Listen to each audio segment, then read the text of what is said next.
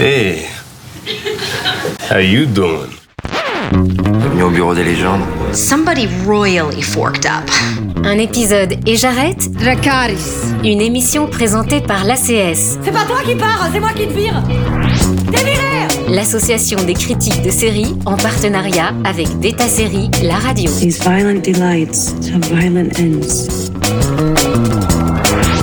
Salut à toutes et à tous et bienvenue dans ce nouvel épisode d'un épisode et j'arrête, le podcast de l'ACS, l'association française des critiques de séries, en partenariat avec Beta Série. Cette semaine, nous vous emmenons dans une galaxie fort fort lointaine, non pas pour parler du Mandalorian ou d'Obi-Wan Kenobi, mais d'Andor, le héros de la Résistance que vous avez peut-être découvert dans le film Rogue One. Une série à des années-lumière de ses prédécesseurs et qui vient de se terminer au terme de 12 épisodes qui soufflent le chaud et le froid. Dans cet épisode, nous allons donc décortiquer cette nouvelle itération de l'univers Star Wars et tenter de comprendre en quoi elle se distingue de ses grandes sœurs. Je m'appelle Ilan Ferry de Lien Magazine Littéraire et pour m'accompagner dans ce voyage aux confins des étoiles, je suis accompagné de Benjamin Faux du Point Pop. Hello Salut Benjamin. Et Adrien Debar, auteur de la thèse Le fan film de Star Wars de 1977 à nos jours, une pratique évolutive, communautaire et artistique, et co-animateur du podcast Faucon Millénial. Bonjour Adrien. Bonjour tout le monde. Alors, affûtez vos sabres laser et préparez vos blasters. Un épisode des Jarrettes spécial Andorre. C'est parti. To steal from the Empire? You just walk in like you belong? They're so proud of themselves. So fat and satisfied. They can't imagine that someone like me ever get inside their house. Cassian Andor. The Empire is choking us so slowly. We're starting not to notice. What I'm asking is this. Wouldn't you rather give it all to something real? Vous venez d'entendre la bande-annonce d'Andorre, qui est la quatrième série live. Alors live, ça veut dire avec des acteurs de chair et de sang, située dans l'univers Star Wars. Alors avant de vous demander ce que vous en avez pensé, Adrien, est-ce que vous pourriez éclairer notre lanterne et nous dire qui est Andorre et où la série se situe dans la mythologie? Alors, euh, tu l'as bien dit, Andor, c'est un personnage qui est d'abord apparu euh, dans euh, le film Rogue One, donc sorti en 2016. Euh, C'était donc un des protagonistes du film et maintenant il a sa propre série et euh, on suit un petit peu d'une manière euh, préquelle euh, ses aventures lorsqu'il rejoint euh, la rébellion. Donc on est en plein pendant le joug impérial, euh, 14 ans après la fin de l'épisode 3 et à peu près euh, 5 ans avant le début de l'épisode 4. Alors on rappelle, Rogue One, c'est un film qui parle de cette résistance, de ce, de ce groupe de résistants qui a réussi à dérober les plans de l'étoile noire avant qu'elle se fasse exploser à la fin de Star Wars euh, épisode 4. Désolé pour le spoil. Alors, Benjamin, qu'est-ce que tu as pensé de cette série? Alors moi, j'ai, ça, ça a été ma grande surprise de l'année. C'est-à-dire, je ne pensais pas arriver en fin d'année avec euh, une série euh, Star Wars euh, dans mon top 5 de l'année. Facile, même, peut-être même mon top 3. Euh, j'espérais, hein, parce que j'aime beaucoup Star Wars et j'aime beaucoup l'univers et ça m'a, et ça m'a toujours beaucoup intéressé. Mais euh, avec, après, ce, après les dernières productions, euh, la série de, de- production médiocre, on va dire, on en parlera peut-être plus tard, euh, qui se sont succédés, euh, bah, j'y croyais plus trop. Et, euh, et on, il y avait la promesse d'un Star Wars euh, un peu un peu new look, un peu qui allait qui allait quand même prendre le contre-pied justement des, des Star Wars Obi-Wan et, euh, et Boba Fett. Un Star Wars à niveau humain, c'est-à-dire le Star Wars de la base, le Star Wars des troufions, de la résistance, de bah voilà quand t'as pas de pouvoir. Ce qui se passe quand tu résistes à l'Empire, quand euh, bah, t'as pas la force et t'as à peine peut-être un, blaster quoi. Et c'est pas plus. Et euh, donc ça j'avais cet espoir là et euh, bah, je me suis retrouvé en face d'une réussite. Parce que voilà c'est euh, une réussite absolue pour moi.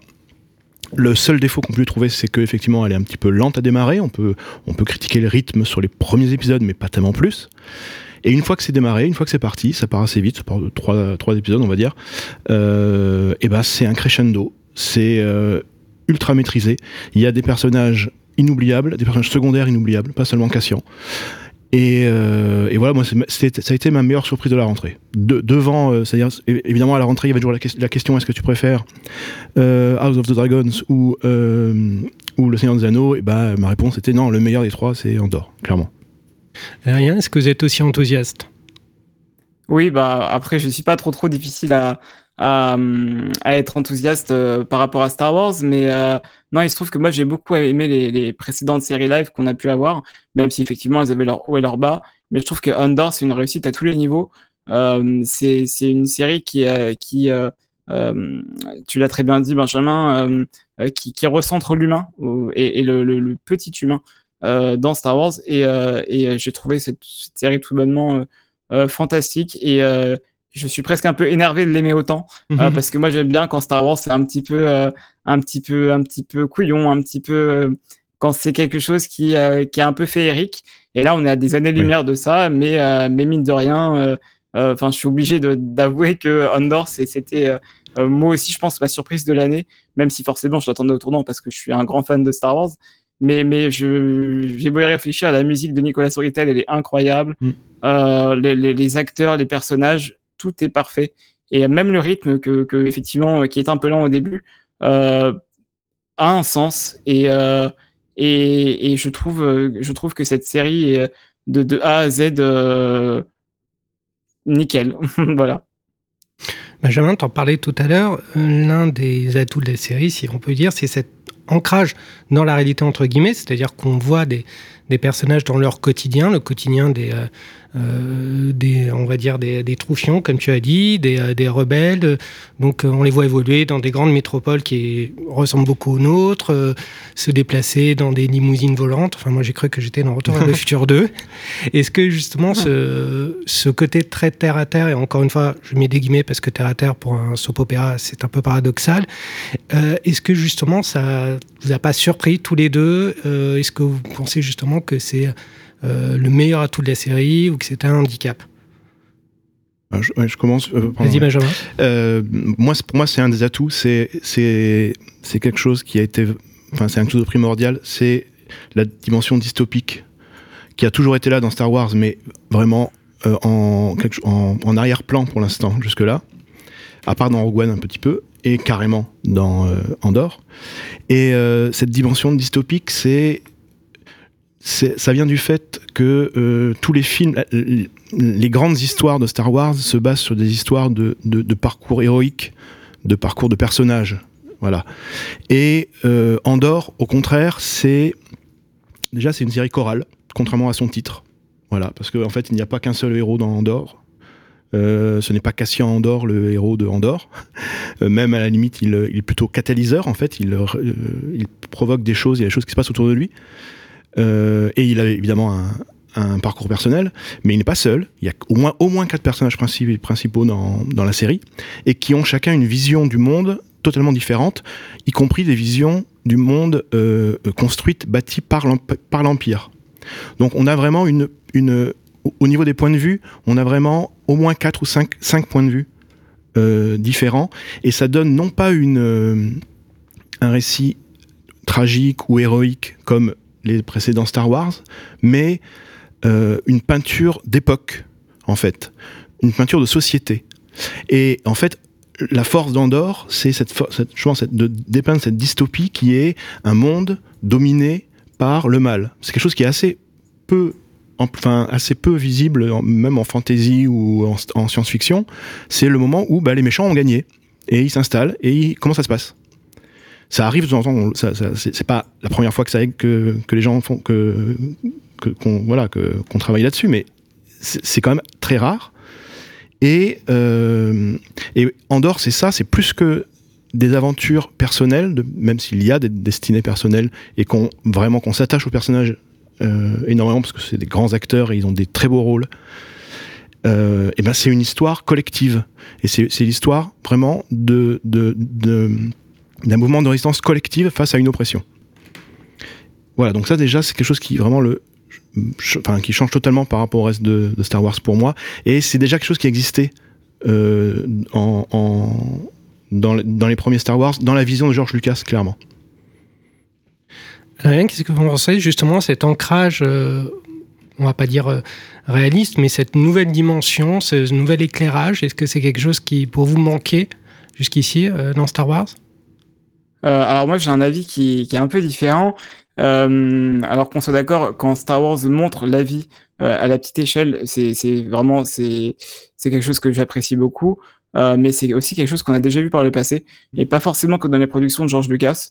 Euh, il y a beaucoup, beaucoup d'œuvres Star Wars qui euh, ont montré, notamment depuis le rachat de Disney, hein, des, des, moments où justement on passe son temps avec des personnages qui vont être secondaires. Je pense notamment au passage entre, entre Rose et, et Finn dans l'épisode 8 de Star Wars, donc la saga, où justement on voit un petit peu, on voit un petit peu cette domination du mal euh, par le biais du casino à ce moment-là. Euh, mais Andor, c'est vrai que ce qui est intéressant et ce qui est, euh, ce qui est indéniable, c'est que Andor dépeint, tu l'as très bien dit Benjamin, une, vraie peinture d'époque. Et, et, et c'est peut-être ça qui finalement manquait un peu, parce qu'on avait pour l'instant que des bribes, à mon sens, de, vie quotidienne dans la galaxie. Et là, on a vraiment un, un, une fresque, en fait, c'est vraiment une fresque, à mon avis, Andor, euh, qui montre que euh, différents personnages évoluent, euh, se battent de différentes manières, mais en soi, je trouve que les thèmes abordés dans Andor sont pas forcément différents des thèmes qui ont pu être abordés par le passé dans Star Wars, que ce soit sur grand ou petit écran.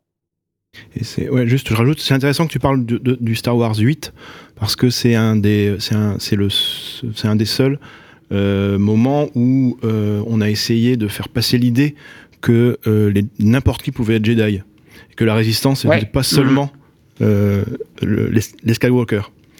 Euh, ça a été un peu euh, effacé dans le 9, mais c'était quelque, chose, quelque chose qui est mm. vraiment au cœur de, l'épisode 8, que j'aime beaucoup d'ailleurs. Oui, c'est mon préféré. bah, moi, je vous avoue que le fait que, en voyant Star Wars, d'être amené à cette espèce de quotidienneté, entre guillemets, ça m'a un peu déconcerté parce que c'est pas forcément ce que j'attendais de, Star Wars. J'attends pas de Star Wars que ça me ramène à une, certaine réalité. J'ai pas forcément envie de voir euh, les euh, les salariés entre guillemets de, l'empire en mode métro boulot dodo.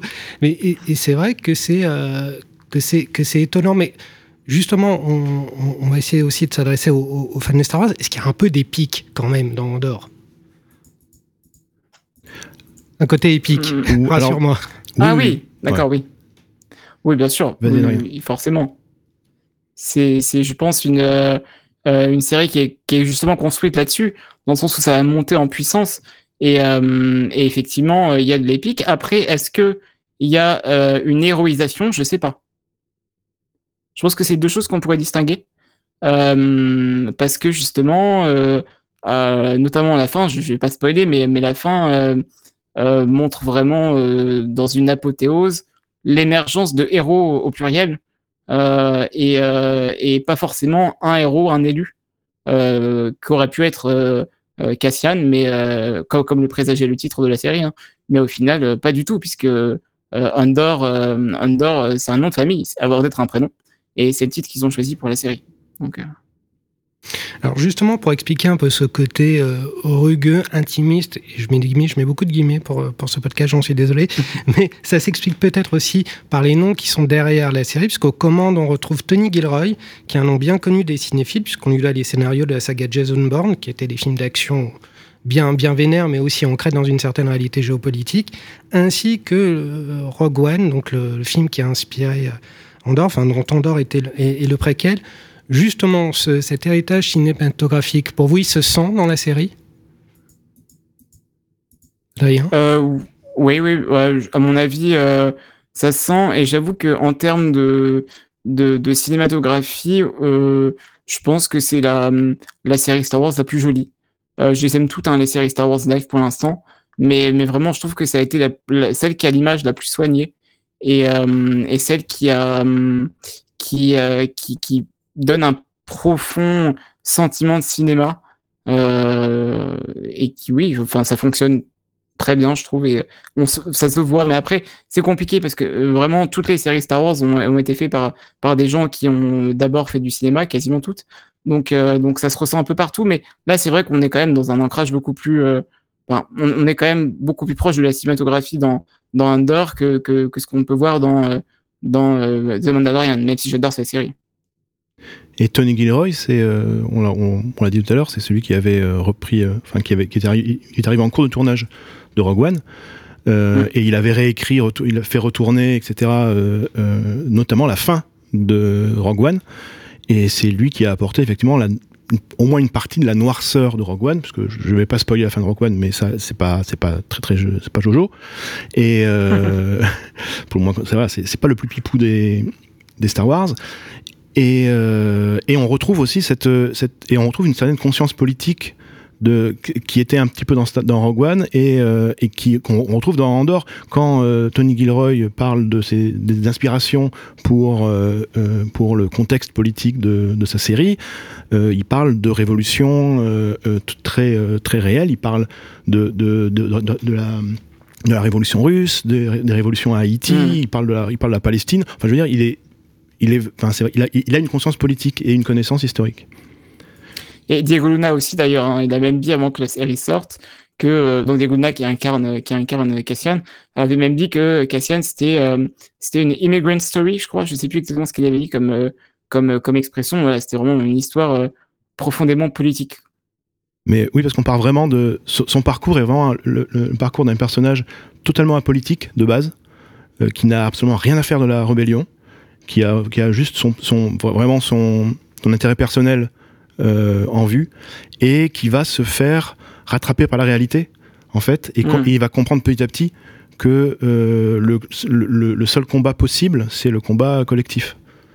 Voilà. Et Donc encore une fois, c'est ouais. un thème qu'on voit dans, dans les Star Wars depuis, euh, Oui. depuis 77. Hein, c'est pas nouveau, mais, Alors oui. mais je trouve que l'ancrage, effectivement, euh, est peut-être plus terre à terre et moins imagé euh, que, que l'on a eu par le passé. Quoi. C'est un truc que j'ai beaucoup entendu en, à la rentrée et qui m'a toujours un peu agacé. Qui, euh, enfin, j'entendais que c'était le premier Star Wars politique. Bah non, ça a toujours été, ça a toujours, poli- ça a toujours été Oui. politique euh, et on, a Bien toujours sûr. su qui étaient les méchants quoi dans Star Wars. Ouais. Euh, donc voilà, oui, oui, c'est les fascistes, oui, c'est l'extrême droite, oui, c'est les nazis. Enfin voilà. Et c'est pas nouveau. Mais là, effectivement, il y a une radicalité parce que euh, vraiment Ouais. dans dans dans Andorre. Il y a, y a quelque chose qui est, qui est dit plusieurs fois, c'est que sans radicalité, on n'y arrive pas. Même si on va discuter avec euh, l'Empire, en fait, on a, on a déjà perdu. Il y, a des, y a des passages comme ça où euh, il y a euh, dans un épisode où un, peuple vient, vient négocier et, et bah, l'Empire il explique hors, cadre que bah, c'était prévu et qu'ils sont, voilà, ils sont déjà, c'est prévu par le plan quoi. Et euh, la seule façon de réussir à combattre, c'est le soulèvement, et c'est quelque chose de très violent en fait, et de très Mm. euh, collectif. Et voilà, contemporain. c'est- c'est- alors c'est totalement contemporain. Il y a peut-être ça aussi, c'était, il y a, il y a peut-être une question de, de- de- d'époque. Peut-être qu'au début des années 80, on pouvait, même si effectivement c'était pas le propos, on pouvait encore croire, c'était pas le propos unique, on pouvait encore croire euh, à l'homme providentiel. Euh, Luke Skywalker sauve, enfin les Skywalker sauvent euh, l'humanité, même s'il y avait déjà, euh, il y avait déjà les Ewoks qui participaient beaucoup et c'est important dans, Ouais. le, dans la première trilogie, par exemple. Mais euh, à cette époque-là, on pouvait y croire.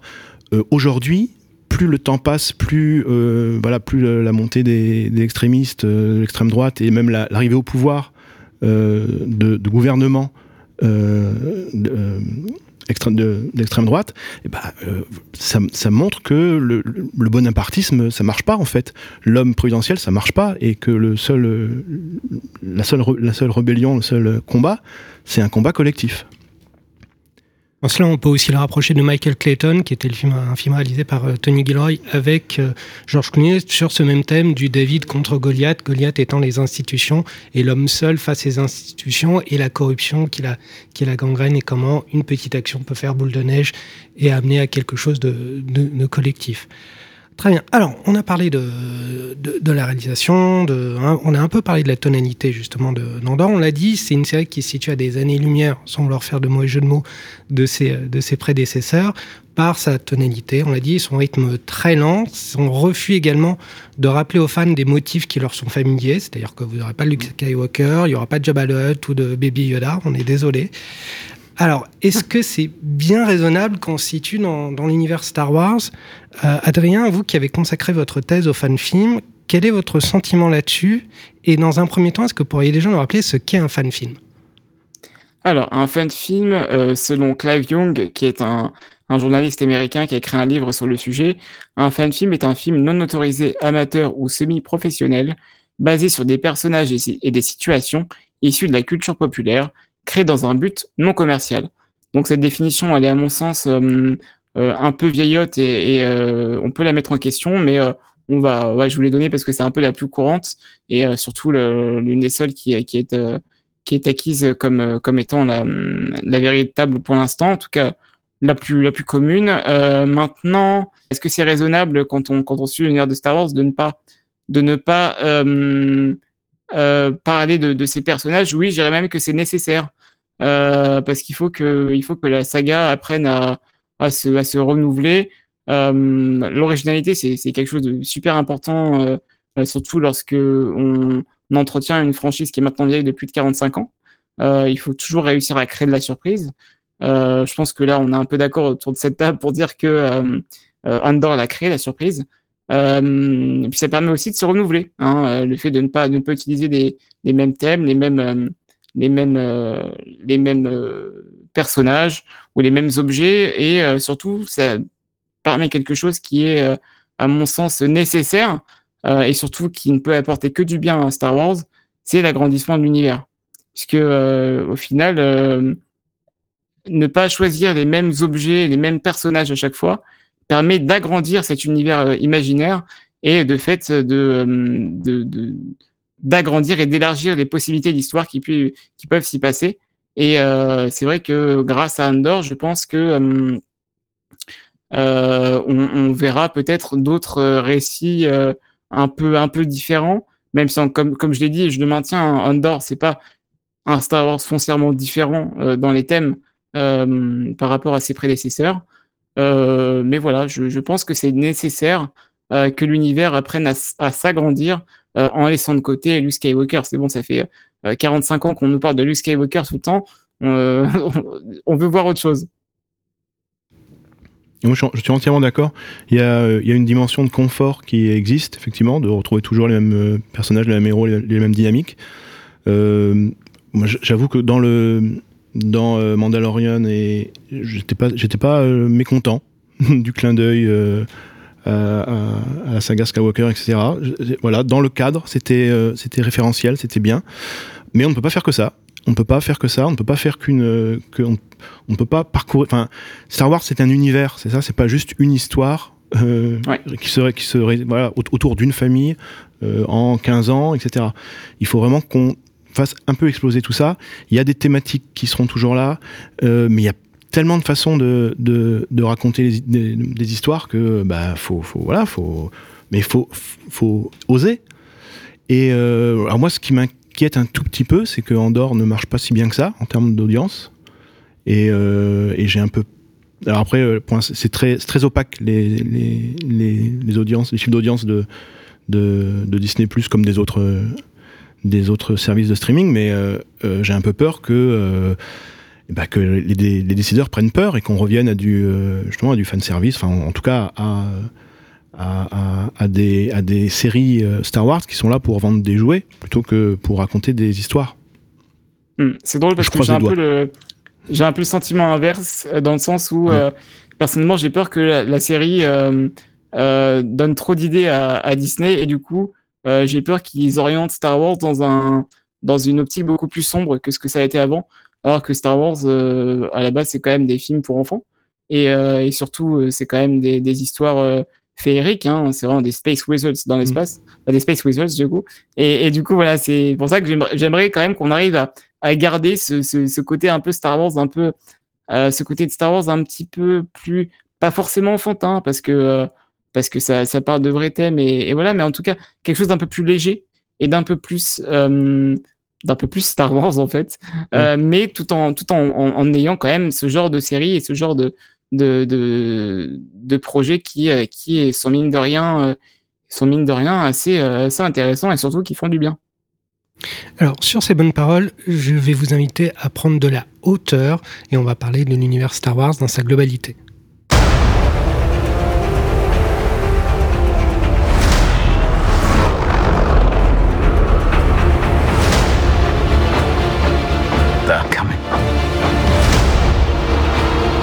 stay hidden.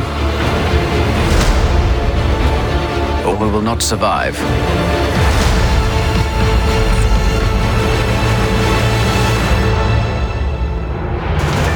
Leave us alone. When the time comes, he must be trained.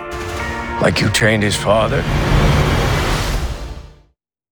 Vous avez certainement reconnu la voix très caractéristique d'Evan McGregor qui interprète Obi-Wan Kenobi, à la fois dans la prélogie et dans la série Obi-Wan Kenobi, qui est la troisième série live juste avant Andorre, issue de, l'univers Star Wars. Alors justement, on a eu Mandalorian, on a eu le livre de Boba Fett, la Obi-Wan et, euh, Andorre, euh, sans oublier toutes les séries animées qu'il y a eu euh, autour de Star Wars, comme The Bad Batch. Est-ce que trop de Star Wars, justement, ne tue pas Star Wars? Adrien Euh, je pense que c'est vrai qu'il y a peut-être moins de grosses hype. Euh, je me rappelle en 2015 quand The Force Awakens est sorti au cinéma. On était dans une vraie Star Wars mania qu'on n'avait pas vu depuis maintenant, enfin, depuis euh, ouais, une dizaine d'années auparavant. Cependant, ça marche toujours autant hein, sur le plan commercial. Star Wars vend et il vend toujours autant.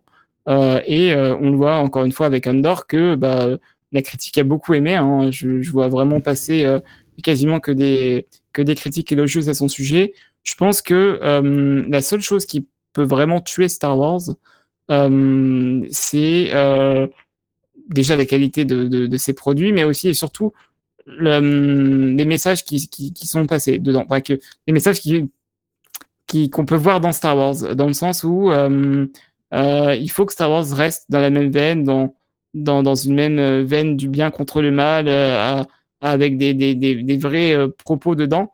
Euh, il faut pas que Star Wars devienne une version aseptisée du même, où on voit les mêmes histoires, les mêmes personnages. En fait, ça revient exactement à ce qu'on disait un peu auparavant. Je pense que euh, pour que Star Wars continue de marcher, il faut que euh, la surprise soit au rendez-vous, parce que finalement, les gens vont finir par se lasser.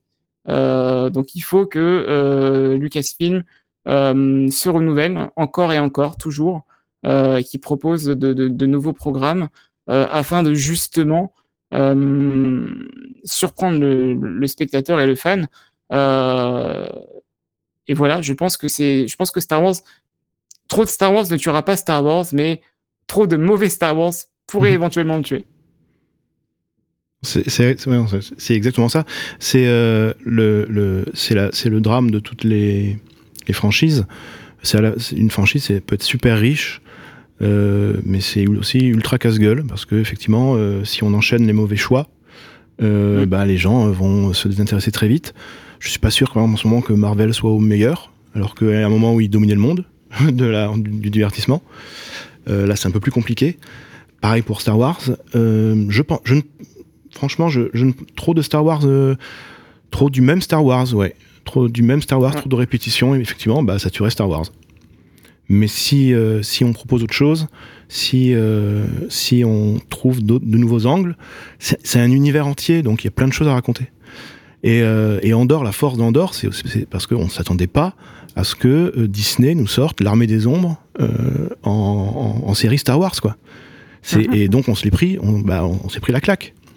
Et mais c'est des claques comme ça qu'on peut avoir pas forcément seulement dans ce registre-là, dans d'autres registres. Mais on veut ouais, des claques, pense... même, dans les même dans les franchises. Et je pense notamment, euh, on a eu euh, euh, en 2021, oui, fin d'année 2021, on a eu la, la, série Star Wars Visions qui, a, qui était finalement une anthologie de courts-métrages de courts-métrages asiatiques à propos de Star Wars et donc qui avait été diffusé sur Disney+.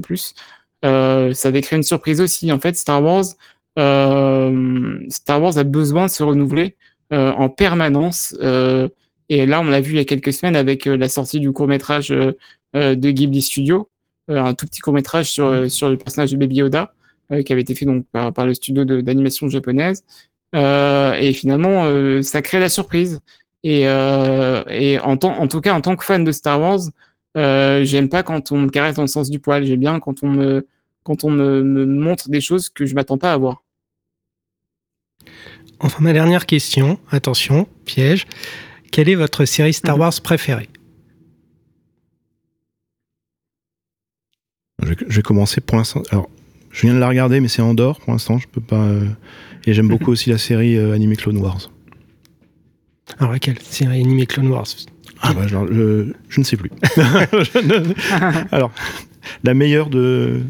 La meilleure des deux? Non, je ne sais plus laquelle. Euh, Je suis pas, assez- je suis pas assez précis, pardon là. Sur le- Euh, personnellement, euh, c'est super dur. C'est comme me demander de choisir entre mes enfants, même si j'ai pas d'enfants. C'est très Mhm. dur. Donc, euh, je dirais quand même The Mandalorian parce que j'aime beaucoup, beaucoup, beaucoup la relation entre entre le Mando et, et Baby Yoda que je trouve vraiment fantastique et les relations père-fils comme ça, j'aime beaucoup dans les séries. Je trouve que ça marche très très bien. Mais mais mais vraiment, voilà.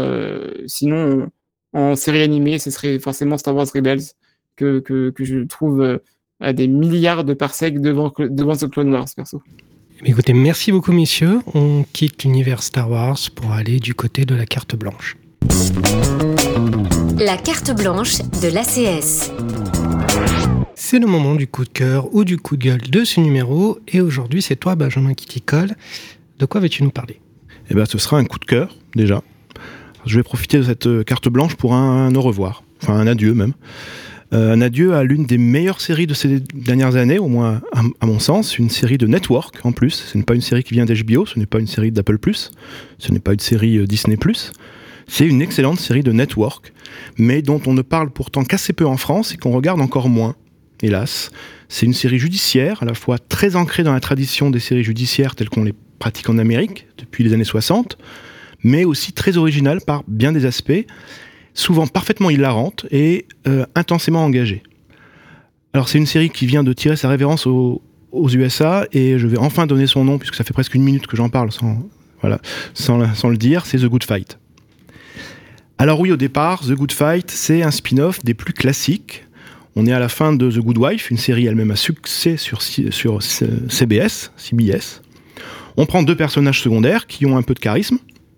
On leur offre leur propre série dans un nouveau contexte, euh, généralement un, peu différent mais pas trop. C'est-à-dire que là, on va retrouver les mêmes décors de prétoire, de prétoire, pardon, de cabinet d'avocats, de procès, etc. On les met dans le même contexte et on regarde comment la mayonnaise prend. Donc évidemment, avec The Good, The Good Fight, on retrouve les avocats qui se mettent la rate au courbouillon pour défendre leurs clients, les allers-retours euh, difficiles entre la vie privée et la vie professionnelle. On est quand même dans un, dans un domaine assez classique. Mais là où The Good Fight se détache du lot, c'est par son rapport à son époque. Alors oui, bien sûr, toute fiction laisse passer un peu de son époque. On l'a vu avec Andorre, même la plus SF des SF parle au moins un peu de l'époque qu'il a vu naître et de- des enjeux politiques et sociaux de, son- époque. Alors, pensez bien que quand il s'agit d'une série ju- judiciaire, c'est encore plus simple. Et l'époque de The Good Fight, aux États-Unis, eh ben, c'est la montée puis la prise de pouvoir de Donald Trump. C'est-à-dire d'un populisme conservateur sous sa forme la plus extrême et la plus grotesque, puis l'exercice du pouvoir par ce même populisme.